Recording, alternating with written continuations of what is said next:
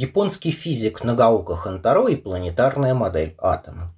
5 декабря 1903 года отец японской физики Нагаока Хантаро прочел доклад на заседании физико-математического общества Японии, во время которого представил разработанную им планетарную модель строения атома. В марте 1904 года Philosophical Magazine его статью, написанную на основе этого доклада, опубликовали одновременно с работой Томпсона, в которой английский физик предлагал сравнивать структуру атома не с устройством небесных тел, а с пудингом, в котором электроны или отрицательно заряженные корпускулы – распределяется в положительном поле, подобно тому, как изюм располагается внутри пудинга. Японский физик, в свою очередь, предполагал, что устройство атома напоминает планету Сатурн. В центре атома находится тяжелая сфера, имеющая положительный заряд. Вокруг этой сферы располагаются отрицательно заряженные электроны, которые связываются электростатической силой. Они притягиваются и упорядочиваются сферой в центре за счет гравитации, подобно тому, как приобретают устойчивость кольца Сатурна. Источником вдохновения для Нагаока, насколько я понимаю, была работа Джеймса Максвелла об устойчивости движения колец Сатурна, представленная Максвеллом в 1957 году на конкурс Кембриджского университета. Комиссия конкурса попросила Максвелла пояснить, работает ли его модель при условии, что кольца являются целиком жидкими, целиком твердыми или состоящими из частиц.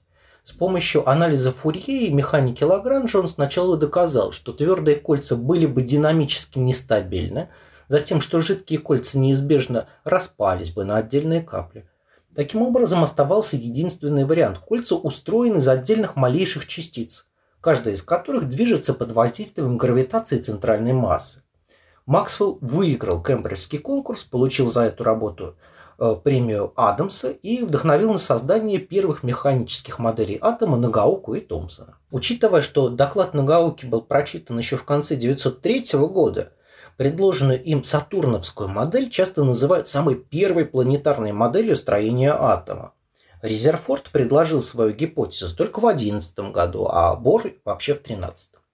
Несмотря на то, что большинство предположений Нагауки были признаны неверными, Некоторые элементы сатурновской модели считали в дальнейшем чуть ли не пророческими. Он оказался прав как насчет того, что основная масса атома расположена в его центре, хотя атомное ядро к тому моменту еще не было обнаружено, и его открытие приписывают Резерфорду э, в 2011 году. Верной оказалась также идея Нагаоки, по которой электроны удерживаются электростатикой, подобно кольцам Сатурна в модели Максвелла. Метафора оказалась удачной. Однако отдельные положения теории Нагаоки не обладали объяснительной силой. Сам физик описывал свою модель так. Система, которую я собираюсь обсудить, состоит из большого количества частиц равной массы, выстроенных по кругу на равных угловых интервалах, отталкивающих друг друга с помощью силы обратно пропорциональной квадрату расстояния. В центре круга находится частица, обладающая значительной массой и притягивающая другие частицы за счет того же закона тяготения. Если эти отталкивающиеся частицы будут вращаться практически одинаково по отношению к центру, система в целом будет сохранять стабильность. Данную модель можно примерно понять, если заменить частицы на отрицательные электроны, а центр на положительно заряженную частицу. Модель Нагаоки, однако, не могла объяснить, каким образом электронам удается оставаться на орбите атома и не падать на его центральную положительную заряженную частицу после потери кинетической энергии при движении. На этот и другие недостатки обратил внимание Томпсон. Нагаока признал справедливость критики и отказался от сатурновской модели в 1908 году. Научная карьера отца японской физики сложилась очень успешно – до 1925 года он профессорствовал в Токийском университете. Затем был приглашен в качестве ведущего научного сотрудника в Институт физических и химических исследований РИКЕН. В начале 30-х годов служил в качестве первого ректора Осакского императорского университета. За свои заслуги он был удостоен старшего третьего придворного ранга и награжден Орденом культуры. Он поддерживал отношения со всеми мировыми учеными своего времени – включая Альберта Эйнштейна и Макса Планка, называя последнего своим учителем. Сам же Нагаока воспитал целую плеяду выдающихся японских ученых.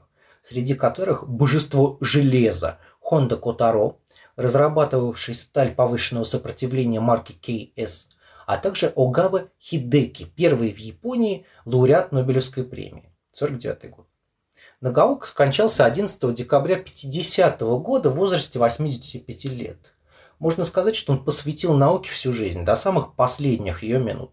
Рядом с телом нашли раскрытую книгу по геофизике.